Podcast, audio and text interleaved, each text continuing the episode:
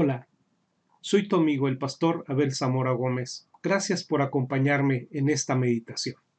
Leamos esta mañana, por favor, en Lucas 11, versículos 37 al 41, para continuar con nuestra meditación en esta hermosa porción de la palabra de Dios.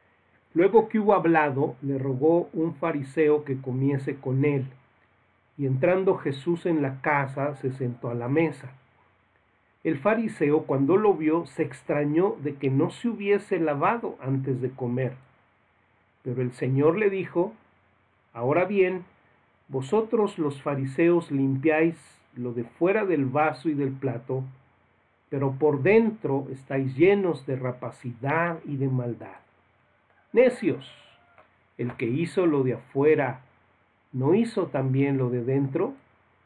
Pero dad limosna de lo que tenéis y entonces todo os será limpio. Bien, amados hermanos, Jesús, Jesús es reconocido como una eh, figura religiosa. Y lo que pudiéramos esperar de una figura religiosa es que pudiera encomiar a todos aquellos que pueden ser identificados como religiosos. Sin embargo, parece raro que las advertencias más severas de parte de Jesús fueran hechas precisamente a las personas más religiosas. Estaba yo reflexionando que estas palabras más severas son dirigidas a lo que pudiéramos llamar el grupo religioso más cercano de su tiempo, del tiempo de Jesús, a lo que pudiera ser el ideal de Dios. Cercano en el sentido de que creían en Jehová, el Dios verdadero. Cercano en el sentido de que creían en la palabra inspirada por Dios, a, diferencia de otros grupos sectarios dentro del judaísmo, los fariseos creían en la inspiración tanto de la Torá como del resto de los eh, libros que conforman ahora nuestro Antiguo Testamento. Había algunas sectas que solamente tomaban en cuenta la Torá. Entonces, creo que es muy distintivo que Jesús utiliza precisamente a este grupo religioso que pudiéramos, dentro de todos los grupos religiosos, pensar en el que está más cerca de lo que debiera ser la, la, aspiración de un hombre, de un hombre eh, en su cercanía a Dios. Pero al recibir esta advertencia tan severa para este grupo que es, entre comillas, el más cercano, imagínense usted dónde caen en categoría todas las otras religiones o todas las otras expresiones religiosas que no comparten, ¿verdad? Lo que el fariseísmo, hemos dicho, tenía como características.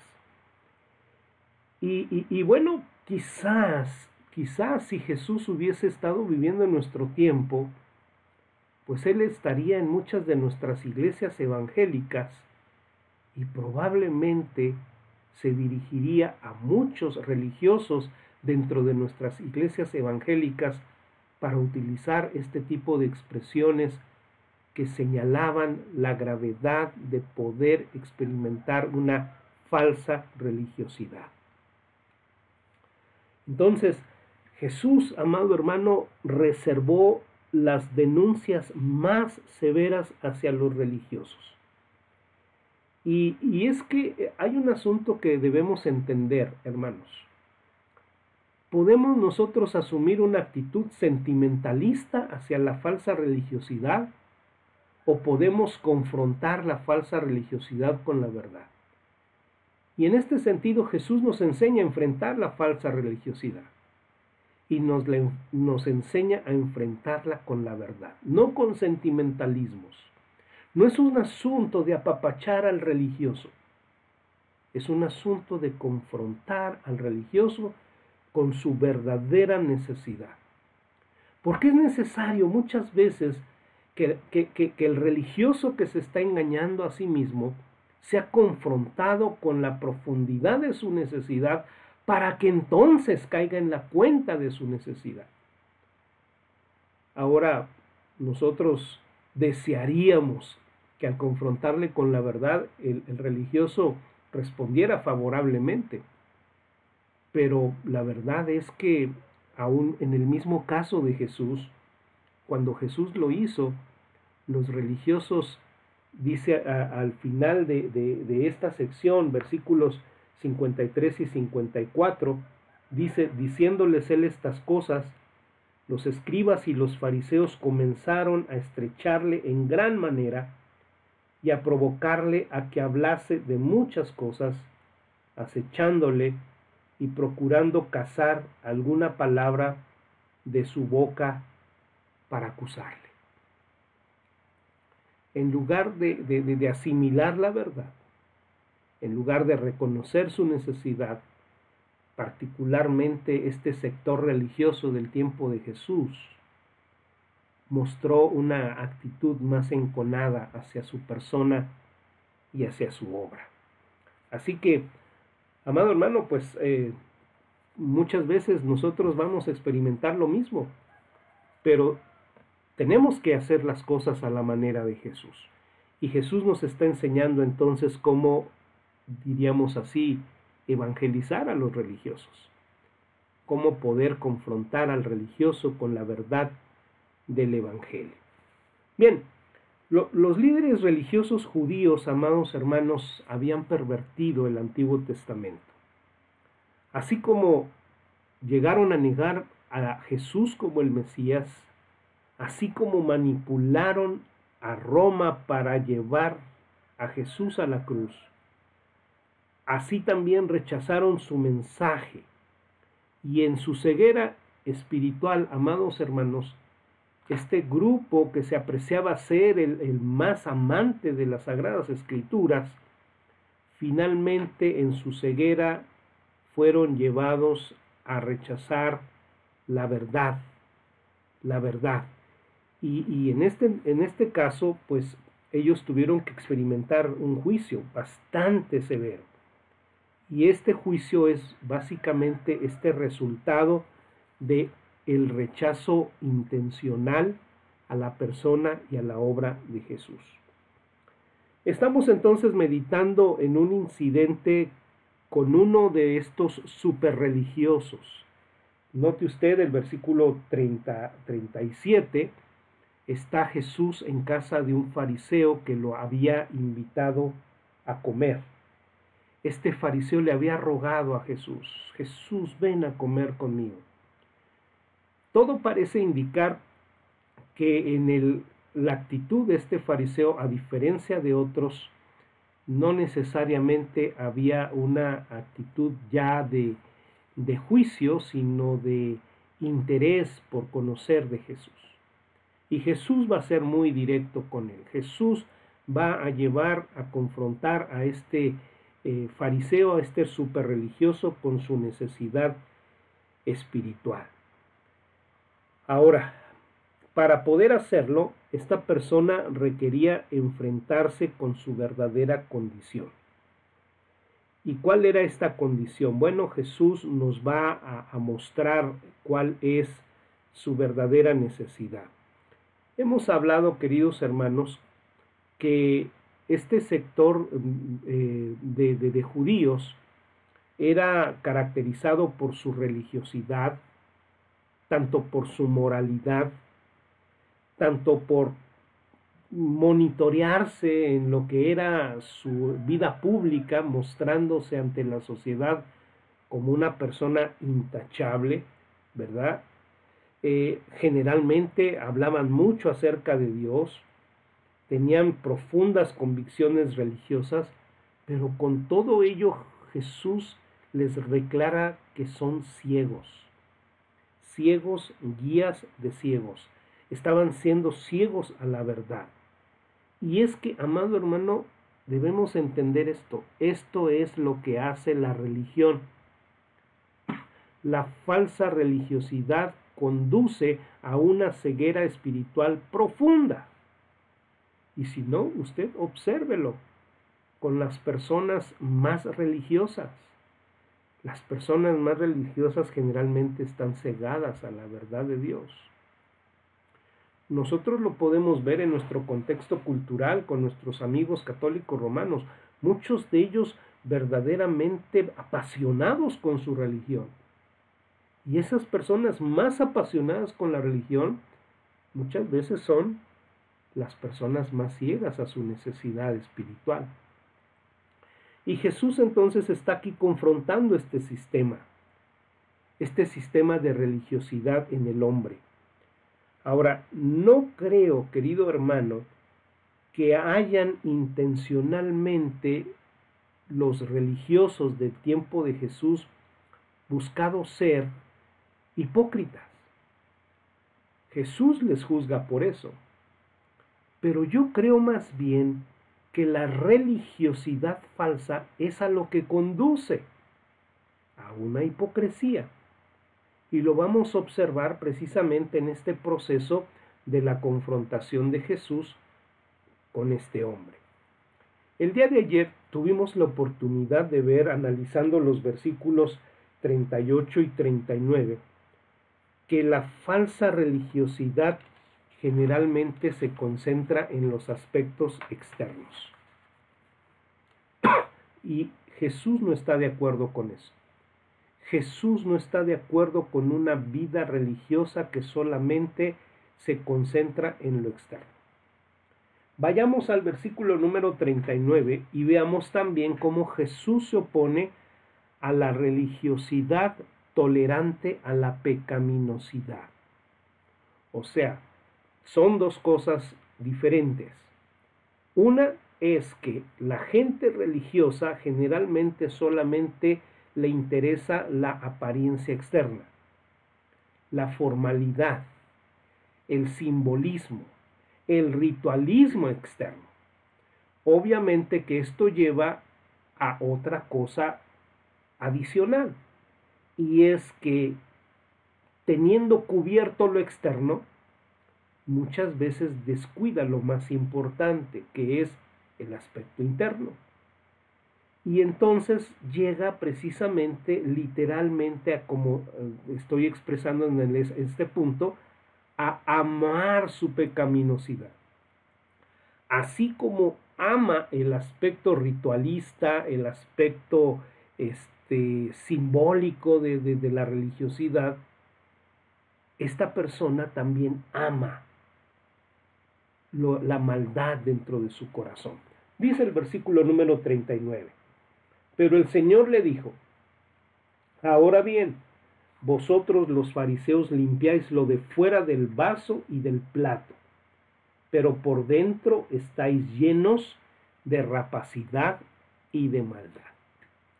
Es interesante, ¿verdad? Jesús está en una comida y esta es una ilustración que él aprovecha dada la ocasión.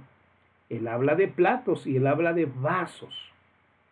Ahora, ¿qué es lo que nosotros vemos cuando vamos a comer algo en relación con los recipientes donde se nos va a servir la comida? Generalmente lo que vemos es el fondo del plato y lo que vemos es el interior del vaso. Procuramos, sobre todo cuando vamos a comer a un lugar público, a un restaurante, procuramos ver que esto esté limpio. Pero al menos, yo no lo he visto, pero no dudo que haya personas que lo hagan, es raro ver que una persona levante el plato para ver si está limpio por afuera. ¿Por qué no hacemos esto? Porque lo que nos interesa es que esté limpio a donde se nos va a depositar la comida. Allí es donde nosotros ponemos nuestra atención. Ahora, la falsa religiosidad, querido hermano, en la falsa religiosidad siempre existe una gran cantidad de símbolos, de rituales. ¿Por qué? ¿Sabe por qué? Porque la intención es cubrir, ocultar la realidad. Saben ustedes que su servidor es arquitecto. Y una de las cosas que yo aprendí en mi carrera, en, mi, en mi etapa de estudiante en la arquitectura, es que había muchos de los estudiantes que tratando de presentar un buen proyecto, generalmente cuando su proyecto no daba mucho de sí, trataban de eh, embellecerlo con, con, dibujitos, con representaciones de, de, árboles, con representaciones de, de personas, eh, o sea, trataban de distraer la atención a otras cosas para que no se viera el error de su proyecto. ¿Me explico? Imagínese usted, ¿verdad?, a un arquitecto diseñando, pues no sé, una, una, una entrada de un vehículo en donde este, va a tener muchos problemas el auto para poder entrar y entonces pues usted eh, arregla ahí con dibujitos, este, le pone arbolitos, le pone plantitas para que no se vea ese error. Amado hermano, así es el religioso. El religioso trata de cubrir sus errores, ¿por qué? Con simbolismos, con rituales. Pero el problema lo está señalando Jesús. El problema es que hay suciedad en el interior de tu vida. Ahora, ¿qué es lo que se cubre en el interior? El pecado. El pecado. Y, quiero que, que entiendas una cosa, mientras más símbolos, mientras más rituales, menor la realidad del gran problema. ¿Me explico? Vamos a poner un ejemplo, hermanos. Imagínense usted, aquí tengo yo este envase de medicamento, ¿no? Eh, este, si, si, yo trato de, ocultar eh, el medicamento, yo puedo envolverlo en, un, en, una hermosa caja de regalo. Y puedo ponerle un moño. y a esa caja con un moño yo puedo ponerle otra caja más bonita, con otro moño. Pero si el problema es este, mientras más cajas le ponga, más oculto va a estar el problema. Y eso es precisamente, queridos hermanos, lo que hace la falsa religiosidad y su ritualismo. Debajo de todo ese simbolismo se está ocultando el gran problema. Otra ilustración. Imagínese usted un pan echado a perder un pan lleno de gusanos, un pan ya putrefacto. Ah, pero usted le pone betún encima. Y arriba de ese betún le pone otros adornos. Y arriba de esos adornos le pone más adornos. ¿Qué es lo que va a pasar? Pues no le aseguro lo que va a pasar cuando, cuando usted coma esa, le dé una mordida a ese pastel. Usted se va a dar cuenta del terrible problema que hay debajo de todo eso que en apariencia es bueno. Eso es lo que hace la falsa religiosidad, porque el problema está en el interior. Dice Jesús, vosotros los fariseos limpiáis los de fuera del plato, del vaso y del plato, pero por dentro estáis llenos de rapacidad y de maldad. Ahora, ¿qué era lo que pasaba? Jesús aquí está denunciando el amor de los fariseos por la rapacidad y por la maldad. Quisiera llevarlos a Mateo capítulo 23, versículo número 25. Mateo 23, 25. Dice la palabra del Señor en esta parte. Ay de vosotros, escribas y fariseos hipócritas, porque limpiáis lo de fuera del vaso y del plato pero por dentro estáis llenos de robo y de injusticia. Esto era lo que caracterizaba el problema espiritual de los fariseos, lo que realmente había en el interior de ellos. Y si bien es cierto que aquí Jesús está señalando a todo el grupo, por decirlo así, de los fariseos, sin duda este, eh, Jesús está haciendo una revelación de lo que hay en el corazón del fariseo que le acaba de invitar a comer. Porque esto es lo que hace Jesús. Jesús no viene a, a, ponernos betún sobre lo que nosotros somos. Jesús viene a revelar la realidad de nuestro corazón y a ponerlo en evidencia. Y Jesús está poniendo en evidencia el corazón de aquel hombre y le está diciendo y señalando, tú como parte de los fariseos has permitido que la rapacidad y la maldad estén dentro de tu corazón. Con todo y que tú tengas una apariencia de buena persona. Ahora, dos cosas son señaladas en este caso particular, la rapacidad. La rapacidad. Y, cuando pensamos en rapacidad, y, aquí la palabra este, griega utilizada, jarjaje, es, significa pillaje, significa el uso de fuerza violencia, de, de fuerza violenta, perdón, para privar a los demás. Mire usted lo que había en el corazón de estos religiosos. Utilizaban la fuerza para poder quitar a los demás sus recursos.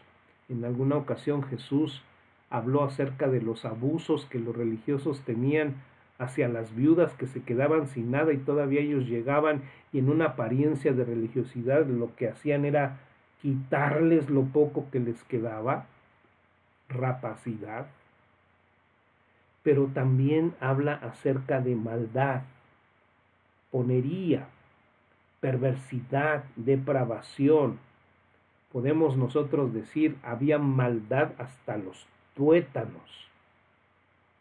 Y qué interesante, Jesús aquí está haciendo una radiografía del alma, porque el religioso no solamente ama los símbolos externamente, pero también ama su pecado internamente. Esa es una característica de la falsa religiosidad. Por fuera puede estar mostrándose como un hombre virtuoso, amante de los rituales, pero por dentro ama su pecado. Tercera cosa que yo quisiera señalar. Jesús también se opone a lo que pudiéramos llamar una religiosidad simplista. Dice el versículo 40, necios, el que hizo lo de fuera, no hizo también lo de adentro. Por, simplismo, hermano, aquí, o simplista, me refiero a la superficialidad. Generalmente los religiosos son solamente superficiales. Superficiales en, en todos aspectos, superficiales en el pensamiento, no buscan lo profundo porque no pueden permitirse el lujo de pensar honesta y profundamente sobre nada. Y yo creo que a usted le ha pasado así cuando ha tratado de evangelizar a una persona religiosa. La persona se quiere quedar en su, en su superficialidad, no quiere profundizar. Usted le invita a ir a la escritura y profundizar lo que Dios dice con respecto a su vida espiritual y no quiere hacerlo. Prefiere aferrarse, muchas veces la típica expresión del religioso, ah, no, es que esta es la religión que me enseñaron mis padres. Pero has tú profundizado en el hecho de saber si lo que te enseñaron tus padres es correcto o temes enfrentar la verdad. Porque una de las cosas que hace la palabra de Dios, una de las cosas que hace Jesús mismo es revelar la verdadera naturaleza de nuestro corazón, lo errado que puede estar nuestro corazón. Entonces no se pueden permitir ese lujo. Viven en, un mundo tan compartimentado, ¿verdad? Eh, eh, y, y, entonces no, no quieren ir al fondo del asunto. Jesús los describe como necios. La palabra griega es afronés, necios. Y, yo creo que, amado hermano, acuérdese, Jesús está invitado eh, a una comida y definitivamente es poco convencional llamar al anfitrión de uno necio, afronés, eh, que, que, no quiere decir otra cosa sino una persona desprovista de razón, falto de entendimiento, eh, en términos, en, términos este, eh, normales, es decir, tontos. ¿Usted le llamaría a un anfitrión que le invita a una cena de gala tonto? Jesús está declarando esto porque Jesús está revelando el corazón de este hombre. Realmente le está diciendo lo que tú eres es un hombre desprovisto de razón. Porque esto es algo lógico. Ve, ve, ve tú. Ahora, tú me vas a decir, ah, pero pastor, ¿qué acaso Jesús mismo no dijo que no llamáramos necio a nadie? Pues sí, no le llames necio a nadie cuando no lo es. Pero Jesús aquí le está, está hablando de la necedad a un hombre que realmente es. Y Jesús mismo es el juez y por eso le está diciendo necio. Ahora, su necedad se, se revela en su falta de lógica. El que hizo el exterior, también hizo el interior. Entonces, tú dices, ok, lo externo debe estar limpio. Y si aquel que hizo lo externo y por lo tanto debe estar limpio, ¿no te parece que hizo también el interior y por lo tanto él requeriría que también el interior estuviera limpio? Limpio. Entonces es algo irracional. Es algo irracional. Por eso no sea simplista, profundiza, realmente ve al meollo del asunto su irracionalidad se traduce en un mal proceder. Y, lo podemos ver y volvemos a citar Romanos capítulo 2 versículos 17 al 24. Porque al final de cuentas, hermanos, eh, este, con todo y, lo que los líderes religiosos judíos eh, llenaban su vida externa, con todo eso, lo profundo de su corazón se traducía en pecaminosidad que tarde o temprano se traducía en una conducta inapropiada. Dice, He aquí tú tienes el sobrenombre de judío, verso 17, capítulo 2 de Romanos, te apoyas en la ley y te glorías en Dios, conoces su voluntad e instruido por la ley apruebas lo mejor, confías en que eres guía de los ciegos, luz de los que están en tinieblas, instructor de los indoctos, maestro de niños, que tienes en la ley la forma de la ciencia y de la verdad, tú pues que enseñas a otro, ¿no te enseñas a ti mismo? Tú que predicas que no se adultar, hurtas. Tú que dices que no se ha de adulterar, adulteras. Tú que abominas los ídolos, cometes sacrilegio. Tú que te jactas de la ley, con infracción de la ley deshonras a Dios, porque está escrito el nombre de Dios es blasfemado entre los gentiles por causa de vosotros. Y nosotros sabemos, amados hermanos, que si de alguna manera el cristianismo ha sido blasfemado entre los hombres, es precisamente incluso por causa de aquellos que diciéndose cristianos religiosos, solamente procuran mostrar lo externo o cubrirlo con ritualismo, pero permitir que su corazón esté lleno de iniquidad que tarde o temprano se traduce en acciones impías que la gente ve y por lo cual dice la palabra el nombre de Dios es blasfemado por los gentiles.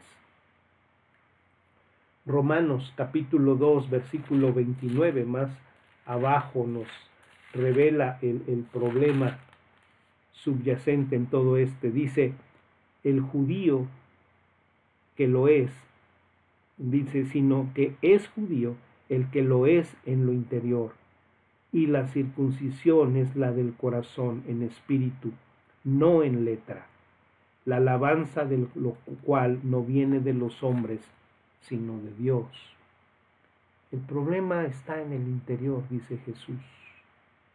El que es verdaderamente espiritual es aquel que lo es en el interior. Y quizás esto no vaya a ser motivo de alabanza y encomio por parte de los hombres, pero sí va a ser motivo de encomio por parte de Dios.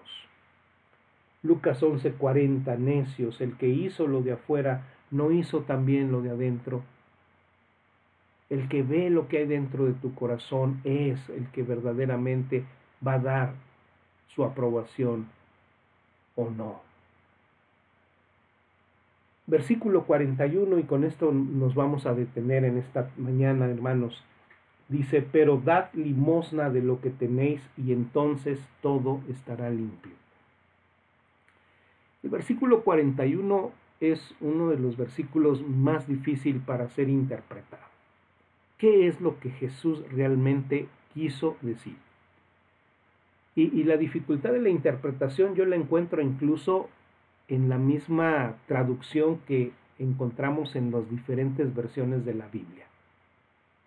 Por ejemplo, aquí nuestra traducción Reina Valera 60 dice, pero dad limosna de lo que tenéis, y entonces todo será limpio. ¿Por qué Jesús trae esta imagen cuando nos está hablando de otras cosas? Vean, otras traducciones para que vean lo difícil que incluso es quizás para los mismos traductores la interpretación de este verso. La Biblia textual traduce así. Más bien dad, dad con misericordia de lo de adentro. Y he aquí, todo será limpio. La versión de las Américas dice, dad más bien lo que está dentro como obra de caridad y entonces todo será limpio. Y la nueva traducción viviente definitivamente se va a un extremo cuando dice, por tanto, limpien el interior, dando de sus bienes a los pobres y quedarán completamente limpios. Pareciera que aquí se está promoviendo el dar limosnas como un acto de limpieza. Y, debemos tener mucho cuidado. Jesús no está enseñando eso. Jesús no está enseñando esto. Ahora, cuando hay este, este brinco de pensamientos en, en pasajes como este, pareciera que lo que la escritura está tratando de hacer es que nosotros meditemos y reflexionemos más y reflexionemos más y reflexionemos más en este pasaje. Cuando yo estaba meditando en este me puse a pensar, bueno, otra de las cosas que por ejemplo los fariseos hacían o los religiosos hacían era el procurar dar limosnas, dice Jesús, para ser vistos por parte de los hombres. Y, esto era uno de los grandes espectáculos en la religiosidad farisea. ¿eh? Era un gran espectáculo cuando un fariseo llegaba para depositar sus ofrendas en el templo. Porque incluso, querido hermano, se hacía tocar un cuerno para que la gente volteara y viera cómo aquel hombre estaba depositando sus ofrendas en el templo. Llamaba la atención. Ahora, ¿qué es lo que está diciendo Jesús con todo esto? Jesús está diciendo en un sentido, con todo y lo que tú puedas dar de limosna, ¿de qué sirve? Porque finalmente tu ofrenda es la expresión de lo que hay en tu corazón. Y si tu corazón es malo, ¿cómo va a ser tu ofrenda? Jesús, Dios lo expresaba en otros términos allá en, la profecía de Isaías cuando decía, hastiado estoy ya de sus sacrificios, hastiado estoy ya de los carneros engordados que ustedes me presentan, hastiado estoy de todo eso. ¿Por qué? Porque cuando lo presentan, su corazón es un corazón malo, es un corazón pervertido. Y Jesús entonces, en este pasaje, y me parece que, que, lo que nos está diciendo la Biblia textual en su traducción es lo, lo que nos puede abrir un poco más el panorama, más bien dad con misericordia. En otras palabras, Jesús les está diciendo, más bien, la verdadera limosna es la que no solamente se hace por una apariencia externa, pero la que se hace por un verdadero sentir del corazón, de la condición del corazón, porque el corazón es un corazón misericordioso y porque es misericordioso da, pero no es solamente para ser visto por los demás. Aquí está la diferencia. Y entonces, y con esto terminamos, Jesús nos dice, ustedes los fariseos piensan que la espiritualidad va de lo externo a lo interno. Jesús dice, no, la espiritualidad va de lo interno a lo externo. El corazón es más importante que las apariencias. Las actitudes y los motivos son más importantes que las acciones. La ley, la ley mosaica, ciertamente trataba con cosas externas, pero su propósito era enseñar con referencia al corazón. Y esta es la visión que Jesús nos da cuando escuchamos, por ejemplo, su mensaje en el Sermón del Monte. Uno de los males de los fariseos era la codicia. Entonces, ¿cuál es el antídoto a la codicia, según nos lo señaló el versículo número 39? Pues el antídoto es un corazón generoso. Pero esta transformación solamente puede ser operada por el Espíritu de Dios. En los siguientes versos vamos a ver a Jesús enfocándose en tres problemas punzantes de la falsa religiosidad. ¿Me acompañarás el día de mañana para considerarlos? Que Dios te bendiga.